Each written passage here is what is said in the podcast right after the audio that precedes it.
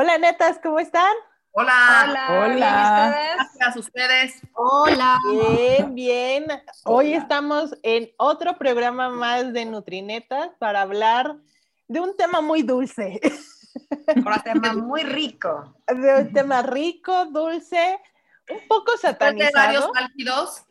Sí, un poco satanizado, un tema del que mucha gente le tiene miedo y otros les tiene un amor desenfrenado y vamos a hablar de, lo, de la neta de los azúcares.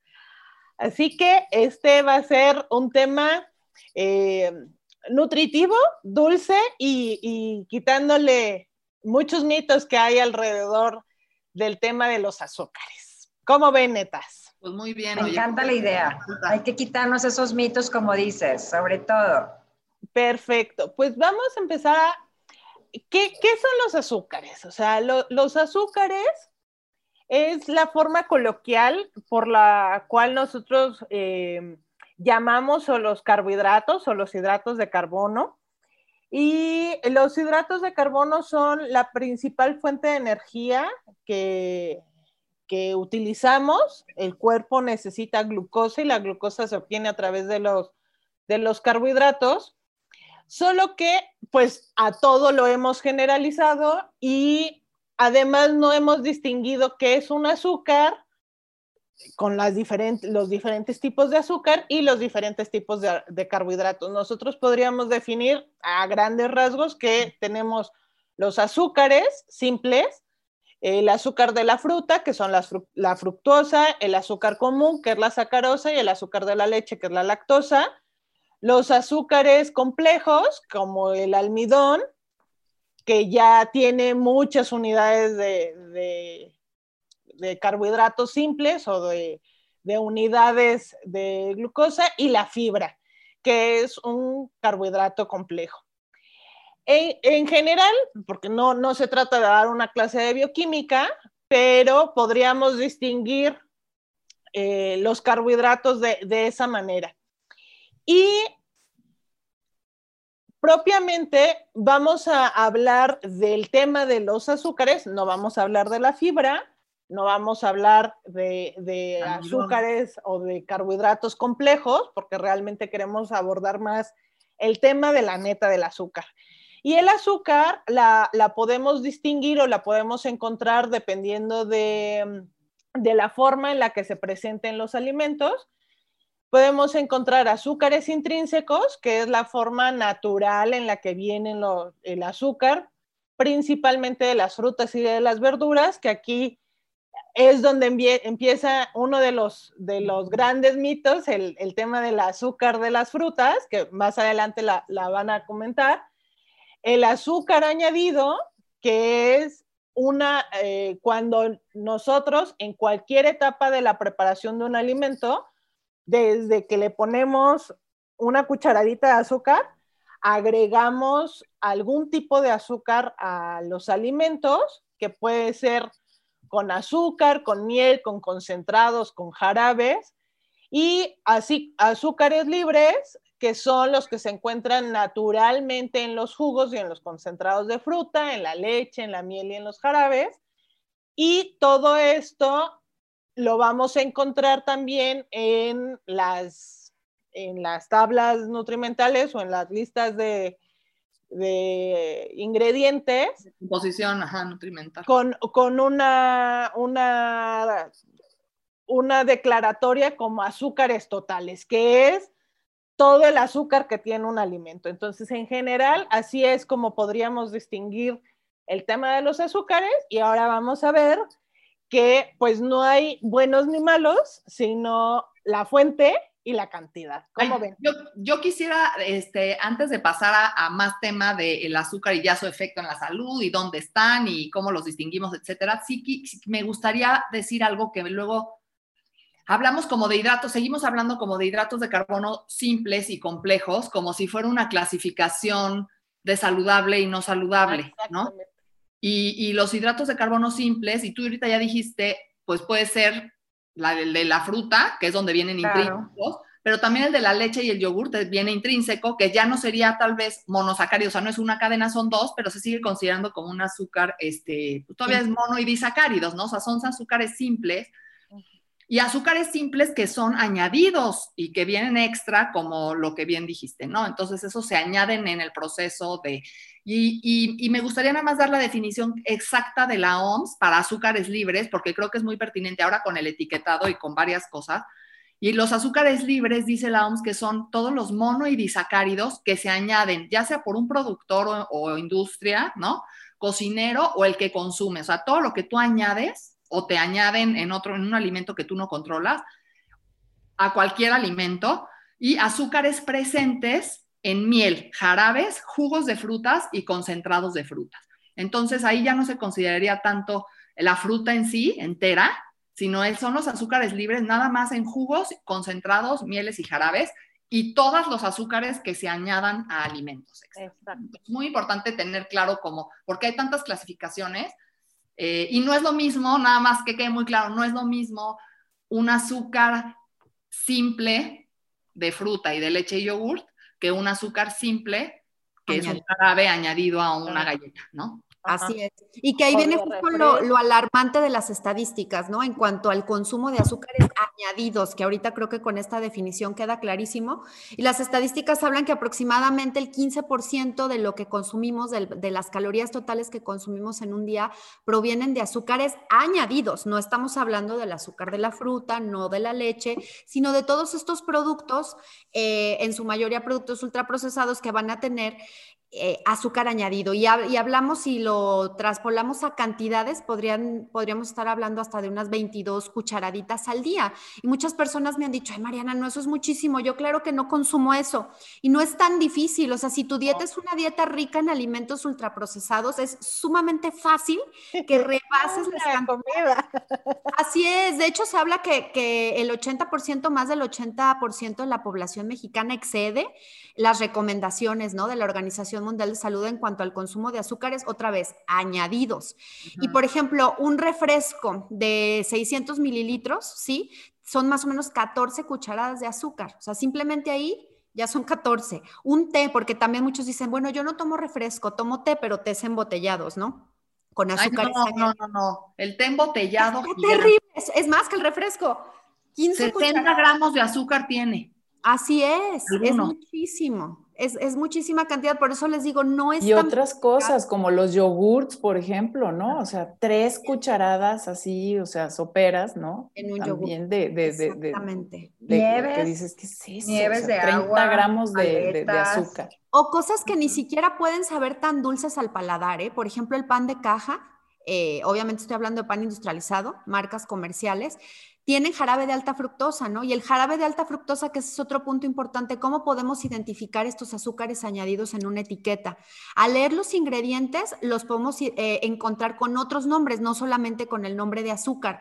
Puede, podemos encontrarlo como sacarosa, azúcar de mesa, edulcorante de maíz, jarabe de maíz alto en fructosa, concentrados de jugos de frutas, néctares, azúcar en bruto, jarabe de malta, jarabe de arza, edulcorantes de fructosa, fructosa líquida, melaza, dextrosa. O sea, son otras palabras que también podemos encontrar. Y todos esos son, azúcares, entonces tener cuidado porque puede venir con otro nombre disfrazado y como les decía, incluso en productos que no sepan necesariamente dulces, dulces al paladar como lo es el pan de caja. Oye, y luego dicen incluso productos para diabético, que muchas veces para paciente que tiene diabetes y lo venden como para diabetes donde dice sin azúcar y lees los ingredientes y lo tiene. Tiene mucho tiene, pero con, otros nombres que son a veces no, no identificados. Y decía, entonces sí es, es, es importante leer los ingredientes. Sí, que también por eso creo que es súper rescatable el nuevo etiquetado porque va a ayudar a identificar precisamente más fácil estos azúcares que son añadidos, ¿no? Porque va a tener la leyenda de azúcares añadidos, mucho más fácil de identificar. Para poder hacer una selección adecuada. Es que diferencia en la declaración nutrimental el nuevo etiquetado, diferencia azúcares totales de azúcares añadidos y antes no, antes eran azúcares. Entonces tú no sabías si era de la fruta o, de, o era del yogur. De la el yogur es el perfecto ejemplo porque pues eran azúcares metidos del yogur de intrínsecos con azúcares añadidos y no sabías cuánto era de cuál y ahorita sí sabemos. No quedaba claro. pero eso también sataniza muchísimo porque entonces estás como, sí, me no, ahorita, perdón, antes, ¿no? Cuando no sabías, pues satanizaba muchísimo porque es así como, hay azúcares totales, ¿verdad? Y entonces todo es malo porque tiene azúcar. Oye, no, a ver, espérame tantito, ¿verdad? Depende del azúcar. Y que, así que otra cosa es que precisamente con esta lista de ingredientes, como ya va a estar toda la declaración de todo lo que es azúcar, azúcares, entre comillas, digo entre paréntesis, a venir, porque también en la lista venía glucosa, luego fructosa, luego jarabe, luego dextrosa, y entonces veías un montón de ingredientes todos separados y nada más te ibas con el de glucosa o con el de azúcar o con el Tienes toda la razón, Sabi. Ahora va a venir entre paréntesis, bien entre paréntesis. Exacto. Y esto también sirve para que tú veas también la, proporción de azúcares que le están metiendo a un alimento, que en el, en el etiquetado anterior, pues nada más veías, digo, no teníamos la costumbre de leer, seguimos sin tener la, la costumbre de leer la lista de ingredientes, pero sí el que lo, lo ponga todo junto, te permite identificar pues cuántos azúcares estás consumiendo en, un alimento. Y eso también, perdón, lo, lo habían, no, o sea, ya lo habíamos visto, ¿se acuerdan cuando hicimos el programa de los alimentos en los niños para los, los, los, los lunch nutritivos? Saludables, esta, esta parte de, de, cómo, o sea, también una cantidad de alimentos, o sea, que, que, si los, que si te los tomas, pues, por ejemplo, en otros países, el mismísimo producto, nada más también aquí en México en particular, tiene, muchísima azúcar añadida, ¿no? Cambia mucho la composición, simplemente por el tipo de consumidores, ¿no? Van, van haciendo las mezclas diferentes. Y aquí es donde a mí me gustaría añadir la parte de qué relación hay entre el azúcar y la salud. Realmente hay mucha investigación al respecto sobre esta posible relación entre el consumo elevado de azúcares añadidos, que ahorita se están aclarando esas definiciones, y de hidratos de carbono con elevado índice glucémico también, el cual nos habla de esta relación de enfermedades crónicas no transmisibles que todavía se maneja como un debate y es un motivo de controversia, ya que muchos organismos, instituciones a nivel internacional pues han estado asumiendo esta relación y que he recomendado limitar la cantidad de azúcar en la dieta. ¿Cuál es una de las principales? Caries dental, que a veces siempre hablamos de obesidad, de sobrepeso, pero caries dental nos marca la literatura que esta cantidad consumida de azúcares se considera un factor dietético muy importante para la relación de la caries porque esta relación principalmente con ciertos alimentos sólidos debido a ese tiempo que tiene el alimento en la superficie dental nos habla que esos compuestos ácidos resultantes de la fermentación que las bacterias llevan a cabo de los azúcares pues dañan a este esmalte y sobre todo a los niños. O sea, debemos estar vigilando este tipo de consumos desde esta parte básica de lo que es nuestra higiene bucal y que aquí es donde también aparece, donde esta revisión eh, de diferentes investigaciones, pues sobre este efecto, sobre todo de cuáles serían las mejores recomendaciones, que bueno, posteriormente nos va a platicar Oti al respecto. Si habláramos un poquito de sobrepeso y obesidad, yo creo que también es algo que además en los niños sí se ha convertido en los serios problemas de salud en los países desarrollados y vemos este riesgo de sobrepeso por incluso diabetes y hasta enfermedad cardiovascular que está ligado con este consumo de azúcares. Entonces, cada vez estas hipótesis nos marcan que este aumento crónico que hemos tenido, sobre todo de estos alimentos, pues aumenta esa secreción insulínica y es secundaria a estas bruscas elevaciones de nuestra glucosa producido por esos alimentos y que pues llegan incluso posteriormente a ver también cambios en el acúmulo de grasa grasa corporal, grasa visceral, y que todas estas teorías, pues bueno, han estado dándonos mucho más este, información con respecto a las investigaciones que nos brindan esta luz al respecto.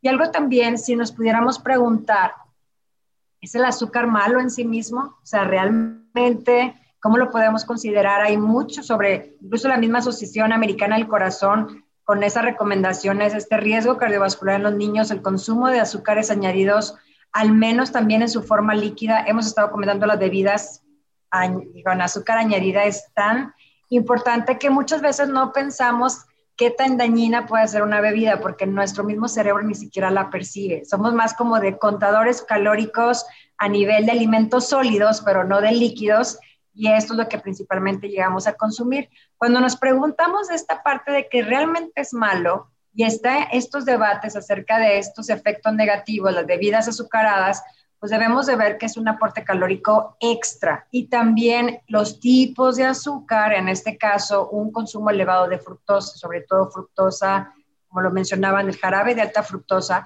también empieza a alterar el metabolismo hepático. ¿Qué se ha visto con estos elementos? Alteraciones metabólicas, desarrollo del hígado graso no alcohólico, hiperuricemia o hasta hipertensión arterial lo cual, pues bueno, podemos seguir nosotros hablando de múltiples situaciones y sí sería muy interesante que todavía, además de la diabetes, pues estemos vigilando no solamente en los niños, sino también los adultos, pues estos consumos. Sí. Y ahí, Edna, creo que dijiste algo muy, muy importante que como nutriólogos debemos de considerar, el tema de la salud eh, bucal, ¿cuántos realmente en, en la consulta eh, se preocupa, o sea, se preocupa por, por hacer una, una, evaluación sobre salud bucal y eso también te da eh, pistas o hallazgos del consumo de cierto tipo de alimentos y de cierto tipo de hábitos. Definitivamente, y, todavía eh, hablamos también de los efectos que van a estar ligados a los procesos de saciedad y que pues, nos provocan posteriormente hambre eh, precoz, todos estos cambios bruscos de los azúcares que son de absorción rápida y que vemos estos elementos que estos picos principalmente de insulina van a favorecer esa hambre precoz en los niños además y cómo también estimula posteriormente el apetito, no tenemos saciedad y también lo hemos manejado incluso en los propios eh, pues, cursos que hemos dado y en otros programas eh, también pero sí son puntos claves que tenemos que estar vigilando y que no es nada más decir, ay, bueno, no comas tantos azúcares, pero sí tienen efectos en la salud que debemos de estar monitoreando. Yo creo que más azúcar es más azúcar, ¿no? O sea, como más azúcar y como más azúcar y me lleva más azúcar y me lleva más azúcar. Es como un ciclo vicioso, como que deseamos más y queremos y tenemos ese apetito así como más este precoz y no tenemos esa llenadera, como decimos, ¿no? Queremos más y queremos más. Es un estímulo muy, muy común. Pero bueno, también lo asocian mucho. Adicción? Es que lo asocian mucho con este tema de que si, o sea, que si el azúcar o que si los alimentos son adictivos, ¿no? Entonces me, me, me, fui a echar un clavado porque realmente están como, hay como dos líneas de pensamiento, ¿no? Entonces están las personas que dicen que claro que no y las personas que dicen claro que sí. Entonces, si revisamos un poco la, la literatura, a ver, y también es, este es como un disclaimer, ¿no? Así importante. O sea, las personas, hay personas que tienen adicción a la comida y tienen adicción al azúcar y es real, ¿sale? Y es muy real y ahí hay que buscar como ayuda. Están muy, muy relacionadas estas adicciones también con algún tipo de trastorno de conducta alimentaria. Y ahorita voy a hablar un poco más de eso, pero entendiendo así lo que es la adicción, o sea, la adicción es como la dependencia persistente y compulsiva hacia una sustancia o una conducta. Entonces, la adicción a, los alimentos y también al azúcar se ha definido mucho basado en, em, o sea, todo lo que es la teoría de la adicción en una encuesta que se llama The Yale Food Addiction Questionnaire, o sea, el cuestionario de la adicción a los alimentos de Yale, y bueno, como tiene ese nombre también, entonces aparte tiene un peso muy grande. Está basada en conductas adictivas relacionadas a alimentos del DSM-5. Tiene como 11 constructos, 35 ítems, pero se basa mucho como en lo que es la percepción de los participantes y no, no necesariamente sobre datos realmente de adictivos. Entonces, te hace preguntas y, una cosa muy importante es que no hace preguntas sobre restricción de alimentos. Entonces, al no hacer preguntas sobre restricción, no tienes ningún como tipo de tamizaje de cuáles son las personas que están contestando que tienen algún tipo de trastorno de la conducta alimentaria y vemos que hay una correlación muy grande entre adicción y trastorno de la conducta. Entonces, aquí nada más para saber que es importante saber que que, aquí pues la adicción, o sea, más bien se va a asociar con, con, cuestiones de restricción, ¿no? Y nada más este, para saber, o sea, para poder relacionar a todo esto, o sea, ya ven, yo creo que han escuchado este tema de que, bueno, finalmente la comida o el azúcar este, secreta dopamina, que es esta respuesta pues, al consumo también de alimentos que te da una sensación de placer y lo asocian mucho a que si fuera algo como muy parecido a que, a que, ay, es que si comes azúcar, entonces tiene la misma respuesta que como cuando comes cocaína.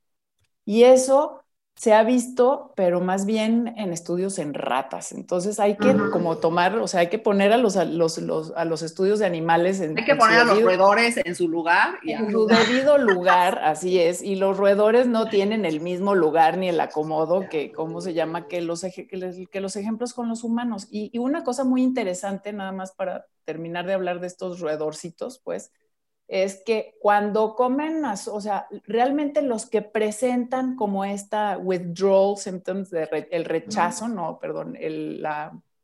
La este, falta de la necesidad por la falta. Así es, la, por falta. Ajá, que es que como este deseo, ¿verdad? De la recompensa, son aquellos a los que les restringen realmente las, la, la, comida. O sea, es cuando no les dan, por ejemplo, azúcar ad libitum, sino que les, les, restringen el alimento y entonces les, les causa un, rechazo, pues, el, este, la necesidad de la búsqueda, que es un poco, o sea, lo relacionan muchos autores este, como con una, digamos, una especie de mm, hijacking, este, secuestro neuronal que también tenemos a esa necesidad, pues, de, de, ¿cómo se llama?, de, obtener este tipo de alimentos, pero que también es algo que evolutivamente necesitamos y todos buscamos.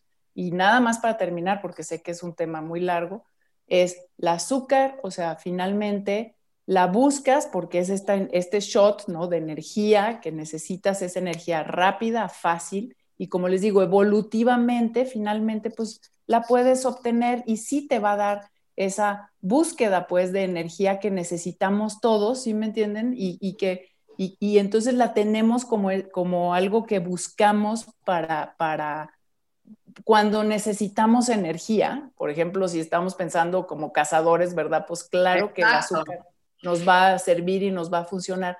Entonces, quiero, no quiero decir que las personas que tengan un problema con la, como con la comida y, y están buscando este, como una recompensa con la comida, que no exista, eso no, es, eso no estoy diciendo, pero el tema de adicción a la comida también me parece que no es... Podría, ser, podría ser que en humanos se ha visto más hacia que este consumo excesivo o constante de azúcar te lleve más como a la, ¿cómo se dice? Desinhibición alimentaria, o sea, como, ¿no? Más es, es como eso, como seguir Pero la desinhibición te viene porque finalmente has estado en un estado de restricción.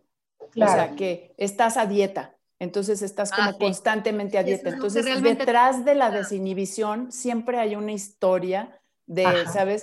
De un este, dietante compulsivo o crónico, ¿sabes? Que todo el tiempo está buscando. Esa restricción es lo que te hace Oye, pero, ok, pero sí, eso es el contrario. Pero si estoy comiendo todo el tiempo azúcar, eh, mucha cantidad y muy frecuente, sí me lleva a comer más azúcar. O sea, sí hay datos de eso en humanos, en individuos, sí. Sí, me lleva a comer más azúcar. Sí, te llega a comer porque es también la misma respuesta biológica que estás llevando. O sea, la, misma parte también de, programación de nuestro cerebro es una necesidad porque lo, lo, estás programando. Es como, es como cuando hemos dicho, si yo desde la mañana estoy alimentándome con más alimentos, con azúcar añadida, como que el mismo cuerpo lo está pidiendo porque tenemos también un vaciamiento más rápido y el cuerpo trata de una manera de recompensar buscando alimentos de mayor rapidez de absorción. Entonces, por eso lo buscamos y lo seguimos como, porque tenemos esos cambios bruscos que hablábamos ahorita de la, de la insulina y de la tenemos, Sí, no, sí, por supuesto. tenemos lo que dice Claudia, ¿no? O sea, una evolución. Es una evolución. Un cerebro, cerebro dice, necesito energía rápida y la energía rápida es la búsqueda de esos alimentos. Es como ahorita va a cambiar el clima, va a ser más frío y la energía rápida, nuestro mismo hipotálamo que está sensando la temperatura también de, de, nuestro cuerpo y cómo estamos viviendo con el medio ambiente, buscas ese alimento de energía rápida para disipar calor. Pero Entonces todos es lo los mismo ante la restricción. ¿Mande? Todos los alimentos de todas formas generan placer. Genera o sea, placer. No es nada más el, el azúcar. Entonces, claro. también tienes que como partir de ese lugar, ¿no? De entender que todos los alimentos te dan una sensación de placer pero que la misma secreción de dopamina te la puede dar este, abrazar a un perro, ¿verdad? Te la puede dar a abrazar a un bebé, ¿sabes? O sea, reírnos también nos genera, por eso nos sentimos bien, o bailar, o sea, cuando hacemos ese tipo de cosas. Ver Se puede obtener una sensación similar de bienestar, sonreír, a través de otros estímulos. Que no sea a través de la comida. El, Ahora, el chiste es ayudar a las personas también a encontrar otras formas. Otros estímulos. De que, los, que el estímulo no sea tu búsqueda constante de azúcar. Cambiar también ¿sabes qué? Lo de la percepción del sabor, me quedé pensando también en eso. Desde la, también las papilas gustativas se acostumbran, entonces tienes también cierta necesidad por el tema del sabor, pero se dice, no recuerdo bien las cifras, si eran 30 días, ¿no? Para cambiar la, la percepción del sabor, es decir, es como darle chance al cuerpo. Al principio sí, si tú disminuyes eh, la cantidad de azúcar añadida que le pones al agua fresca, puede que al principio no te sepa nada y dices, esto no sabe nada. Y pues después, como esa es como los hábitos, son 21 21 días, ¿no? No, menos, son como tres semanas. No, no, no, no, Ese es uno de esos mitos que un día podemos hacer. Mitos generalizados. Es, uno de esos mitos. Pero sí, cambia la percepción del sabor. Incluso después, al mes, vuelves a tomar el agua con la cantidad de azúcar que le ponías un mes no, sí, hace dulcísima. Pero miren, una compañera del doctorado, una compañera mía del doctorado, este, este, hizo un estudio para quitarle la cantidad de azúcar a tu té. ¿Sale? O sea, así como, y agarró un grupo bastante, entonces, como les dio la oportunidad de, a ver, ¿cómo le haces para quitarle el azúcar del té, no? Es como, ya saben, rápido o así de, a ver, yo de hora para mañana ya no tomo té y, este, ya no le pongo azúcar a mi té, punto, ¿sale? En un periodo como de tres semanas se lo, este, lo presentó en ECO en el 2019 este, y luego el otro era como irle bajando, por ejemplo, a la cantidad de azúcar en el té. Y ella encontró que no importa, o sea, cómo le hagas. Entonces, si tú tienes, por ejemplo, un paciente que, te, que tú estás tratando también, por ejemplo, de quitarle, por ejemplo, la, o sea, la cantidad de refresco. o que le baje al agua de la, de la jamaica, al azúcar, o sea, hay personas que van a preferir, por ejemplo, hacerlo, ya saben, y de poco a poco, y también se puede lograr que la persona que decide, saben, así como, a ver, hoy dejo de fumar y puntos así, así.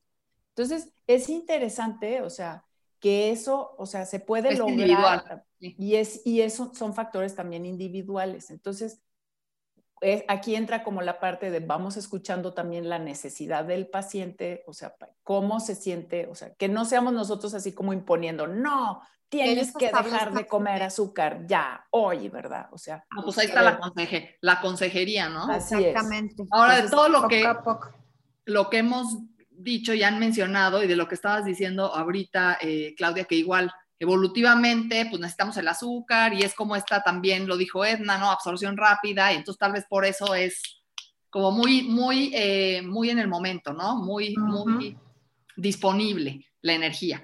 Eh, pero tenemos que pensar cómo ha cambiado nuestra vida, ¿no? Entonces, actualmente, pues la mayoría de los países tenemos problemas fuertes de sobrepeso, de obesidad, de consumo excesivo de energía, de sedentarismo y baja actividad física, en donde no es lo mismo cuando sí tal vez pasabas un día sin comer, claro. ¿no? Ahorita que estamos sentados en pandemia y, entonces estamos comiendo esa cantidad de azúcar y sentimos el mismo la misma necesidad cuando no estamos necesitando, ¿no? no es, no es una necesidad real, ¿no? Entonces, creo que aquí, pues, la recomendación que vale la pena compartir y, y, aclarar es la de la Organización Mundial de la Salud, ¿no? La Organización Mundial de la Salud publicó un documento en el 2015 en donde revisando la evidencia científica hace recomendaciones e incluso, e incluso, le da una graduación a esa recomendación, o sea, le da un peso de acuerdo a qué tanto la evidencia muestra y si dice si es alto, moderado, bajo, si la recomendación es fuerte, moderada. Entonces, la OMS recomienda una disminución de la ingestión de azúcares libres, ya dijimos cuáles son,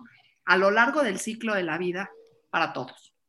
En el 2015 es una recomendación fuerte.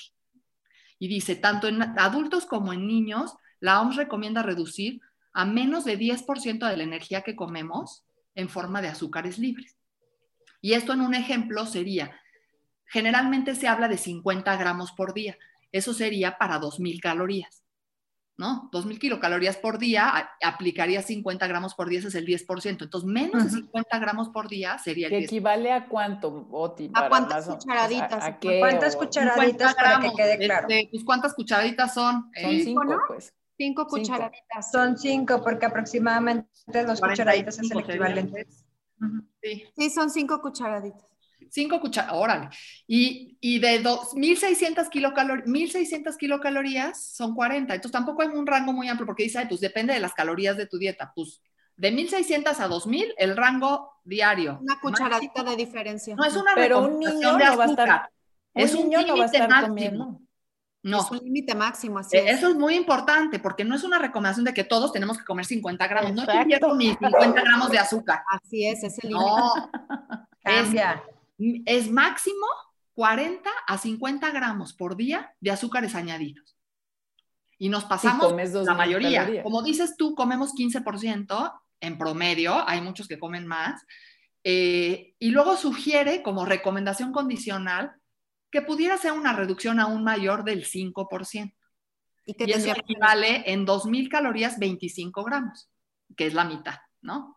Entonces, pues eso hay que tomarlo en cuenta porque pues de ahí sale toda la parte de, de, la clasificación incluso de nutrimentos críticos, de OPS, ¿no? El límite para, para, analizar un alimento. Entonces aquí estamos hablando del consumo individual, pero en un alimento que tiene más del 10% de azúcar se considera alto en azúcares añadidos por eso, porque es, es, es excesivo. de la recomendación. Y ellos sí dicen que en países en donde haya bajo consumo de azúcares libres, porque pues hay países donde no hay tanto, no son muchos, pero... ¿Cuáles son esos? no sé, no lo sé, pero no se debe, pero dice, no se debe aumentar su consumo, lo aclara muy bien, ¿no? Porque dice, estos azúcares generalmente se intercambian por alimentos de alta calidad con más nutrimentos. Y eso es importante decirlo, cuando hay un consumo alto de alimentos que tienen muchos azúcares añadidos o muchas grasas añadidas, generalmente son alimentos altos en energía, pero que no tienen nutrimentos de calidad, o sea, ya no tienen otros nutrimentos que te aporte algo. No tienen fibra, no tienen vitaminas, no tienen minerales. Entonces, este azúcar está reemplazando nutrimentos que sí necesitamos para muchas funciones. Entonces, ellos aclaran de, no se trata de que aumentes, ¿no? Se trata de que disminuya y el máximo límite arriba es esto, ¿no? Y también que se asocia el aumentar o disminuir, y eso lo ven en la revisión, aumentar o disminuir estos azúcares libres se asocia a un cambio paralelo en el peso corporal. Y no importa en las concentraciones, en qué concentración, puede ser un mínimo lo que cambie el azúcar libre, ese mínimo cambia en peso, hacia arriba y hacia abajo. ¿Y grasa visceral, a ti? ¿Mandé? También, ¿no? ¿Grasa visceral? Grasa visceral. Aquí en la OMS nada más se fueron a los estudios como más mm. generales, que hay más. O sea, hicieron, se basan más en los metaanálisis, que son estas revisiones conjuntas, y ensayos clínicos que se iban más hacia el peso corporal. Eh, como el de T. Morenga, que es una de las investigadoras que más ha, ha, hablado de esto, y la OMS se basa en sus metaanálisis para la recomendación, tal cual. Y ella habla de estos azúcares libres, cómo aumentan directamente. Al ser aumentados, aumenta el peso corporal, tanto en adultos, que la evidencia es, más, es moderada, pero sí hay evidencia que, en niños, porque hay menos estudios, eh, la evidencia es de baja calidad, pero se ve la mismita relación, ¿no? Incluso se ve mayor riesgo de obesidad, eh, más probabilidad de, tener diagnóstico de obesidad en niños cuando hay un aumento de, azúcares libres, ¿no? Y lo que es importante es que también cuando hacen el ejercicio desintercambian, en algunos ensayos clínicos han intercambiado los azúcares libres por otros macronutrientes, o sea, dan la misma energía e intercambian por, por ejemplo, grasas o proteínas, en vez de dar, eh, eh, en vez de disminuir la energía, en los que no han disminuido la energía o nada más quitan los azúcares, sino intercambian y das la misma energía y ahí no se afecta el peso corporal. O sea, ahí vieron claramente que en esos estudios no se afectaba el peso corporal. Entonces, pues también hablar un poco, lo dijo ahorita Edna, eh, pero se ha visto muy claramente, por ejemplo, en bebidas azucaradas, que sería el principal tema de azúcares en México. Es donde más claro. Y lo vimos en Ensanud 2018, que el 80% de todos los grupos de edad comen, toman cotidianamente bebidas azucaradas y refrescos, cuando de frutas es el 40% y de verduras es el 30 o 20, o sea, 80% bebidas azucaradas. Entonces, bebidas azucaradas sí ha establecido claramente que los mecanismos no son solo calorías líquidas que te caben más y entonces obviamente te van a llevar a más energía, sí, sí, sí hay ese factor, pero también hay la carga glucémica alta y eso te lleva a otros trastornos metabólicos y también el contenido de fructosa que puede haber en muchas de estas bebidas que te lleva a otros trastornos. Y entre estos trastornos, que además de la ganancia de peso por ser calorías líquidas, te lleva resistencia a la insulina, disfunción de célula beta, inflamación, hipertensión, adiposidad visceral, dislipidemia heterogénica y todo esto pues ya en un cuadro de síndrome metabólico, diabetes y enfermedad cardiovascular que estamos viviendo pues en muchos países, ¿no? Entonces, sí, es importante, hay evidencia, es un problema en nuestro país eh, y sí necesitamos reducir el consumo de azúcares. Yo creo que aquí la meta podría ser responder, ¿el azúcar entonces es mala? ¿Qué dirían? Sí. Depende es que como todo depende de la cantidad, porque yo le iba a decir a Claudia, pero si quiero mi chocolatito, o sea, ah, ¿qué onda? Te lo comes, no, pero es que sí te lo comes. Pero es que depende de claro no tienes o sea, te lo comes. Yo creo que todo está en las cantidades y cómo estamos viviendo. Ahorita con estas, eh, eh, con estos números que nos está dando, te das cuenta, o sea, cómo está teniendo nuestra alimentación un mayor porcentaje de bebidas con esas cantidades de azúcar o alimentos con esas cantidades de azúcar y nos estamos enfermando. Ahora, no todos los hidratos de carbono son iguales también. Y por eso no todos los azúcares son iguales. Así es. Mi respuesta no sería, no es lo mismo comer azúcar, obviamente, de la fruta, porque luego de la fruta, ¿no? Claro. No satanizar la fruta. No es lo mismo la fruta y no es lo mismo el, el yogur o la leche. Nunca jamás. Ese, ese es buenísima azúcar. La otra no es buenísima, pero es parte de tal vez, para nada es o buenísima. Podría comerla. cabe en una dieta en moderación. Pero podría, podría caber porque en esa circunstancia, en ese individuo, por su particularidad, interés, motivación, cultura y su salud metabólica permite esta cantidad, entonces, pero que la mayoría de los individuos en México Excede exceden los límites máximos. tenemos que reducir. Dijiste algo importante, tu salud metabólica, o sea, no también somos iguales de cómo respondemos ante los alimentos, tenemos una respuesta metabólica quienes tenemos más riesgos, por ejemplo, para diabetes, pues no puedo estarme yo dando el lujo de estar comiendo cantidades de azúcar si sé que tengo esa genética para desarrollar enfermedades. Y sí cuidarme y tal vez decir, bueno, me voy a comer a lo mejor el chocolatito, pero no es todos los días, no es con bebidas. Es una vez, una porción pequeña, no todos los eso. días. Yo creo que eso es lo que nos ha, nos hemos salido un poco del equilibrio, estamos como que exagerando en las raciones o porciones y ahí es donde tenemos que ver esa parte, porque por ejemplo, si ahorita mencionábamos lo del té, a mí me encanta tomar té, pero yo nunca le pongo ningún tipo de, de endulzante. igual, no le pongo. Pues es el, es el sabor de lo que tú quieres de la infusión y demás. Inclusive. A lo mismo, acostumbras a tu paladar y recordemos que desde niños vamos guardando los sabores de nuestra corteza prefrontal pero y siempre estamos eh, asociando todos nuestros alimentos con algún evento positivo y los azúcares han sido muy Y ahorita que tocan a los niños, o sea, porque también ahí es un tema no con el tema del azúcar, o sea, ¿qué haces, verdad? O sea, les vas a restringir también los dulces y te vas a poner, o sea, porque si también te pones en un plan en donde dices, a ver, vamos a restringirles todos los dulces, no pueden comer dulces, o sea, eso lo único que va a generar es una este, cultura de, de, de, restricción en donde se van a ir a esconder y correr y buscar, ah. este, ¿cómo se llama? Donde puedan Los dulces. Entonces también tienes que, tiene que haber también, como todo, toda esta parte de consejería, o sea, qué tanto es permitido, ¿sabes? En dónde pero en eso ya te, y ahí ya lo hablamos también en los menús infantiles un poco, pero hijo, da para muchísimo. Te metes con qué tanto tiene habilidades los padres en esta autoridad de poner límites, porque eso es, es muy complicado. Tú eso es educar al bebé desde la alimentación complementaria. O sea, ¿qué tanto lo acostumbraste o no? Porque entonces tienes un, un niño que puede comer azúcares en la fiesta, pastel, lo que sea, pero, no lo come habitualmente en su casa y no lo pide. va a pedir. Y que además no, lo, pide, se los juro. Como el premio, porque también otros condicionamientos. Otros este premio. Utilizar el dulce como premio. Sí, pero eso tiene que ver alimentación educación que tendríamos que dar familiar, ¿no? De la alimentación en la familia y cómo son los mensajes hacia los niños desde chiquititos en este sentido. Y eso, pues no hay, no están claros los mensajes, pues cada quien dice lo que puede, los papás hacen lo que pueden y en un ambiente obesigénico, pues no está, no, fácil. Y eso en las escuelas, en las fiestas, en las reuniones, o sea, es difícil. el problema es que si también como padres estamos Las bebidas deportivas, en los partidos de soccer se ven como que son, o sea, es un litro, les dan. Son de miedo, o sea. Y jugaron 45 minutos. Pero además lo que comentaba es que compramos los padres de familia y luego los tenemos en casa y ahí sigue el ciclo, sigue el ciclo porque estamos permitiendo que eso ocurra. también qué hago yo, claro.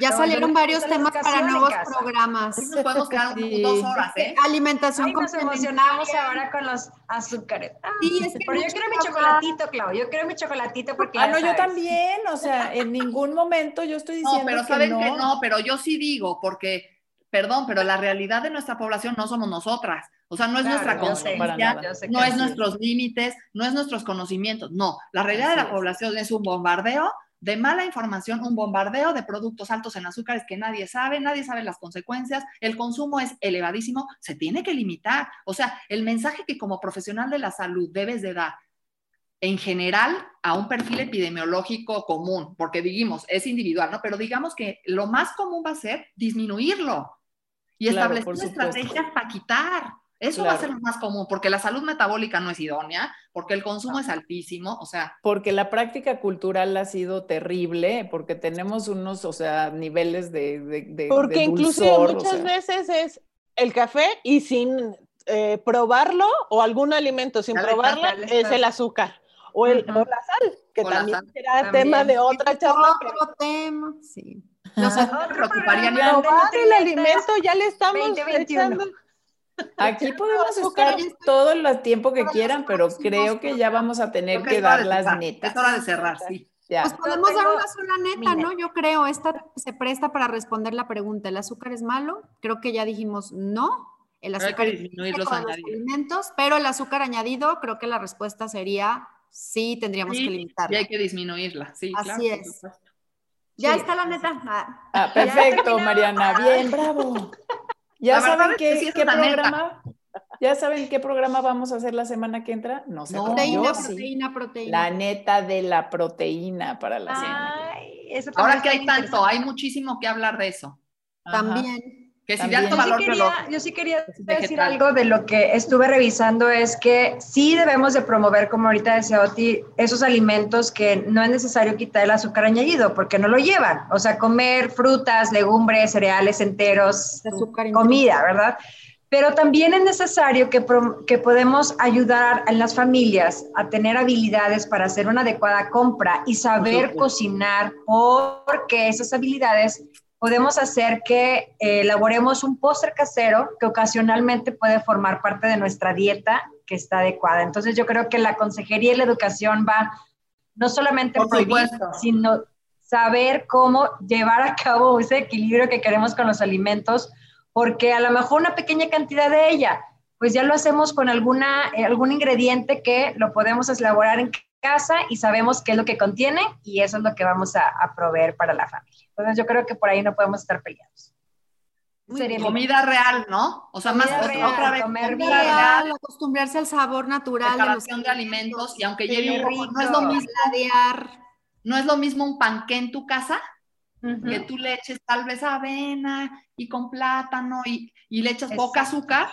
Así es a las galletas empaquetadas familiares que traen 20 ingredientes. No, es que no va a ser lo, podemos elaborar, granolas, galletas, barras, este, panqués, de todo, pero bueno, lo importante es que nos ha cambiado un poco. Mermeladas caseras. Mermelada casera. Sí, Mermelada, súper rico. Pero muy bien, muy contentas. Entonces, lo que aprendimos el día de hoy. muy contentas nosotras, muy bien. Bueno, bien nosotros siempre nos ponemos contentas de lo que aprendimos.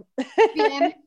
Pues véanos en nuestro próximo programa, escúchenos a través de Spotify, sigan nuestro canal de YouTube, activen la campanita, denle like, suscríbanse y nos vemos. Comenten, compartan. comenten, compartan y nos vemos el próximo viernes. Muchas gracias, Nutrinetas. Gracias a todos. Gracias, con ustedes nuevamente. Cuídense mucho.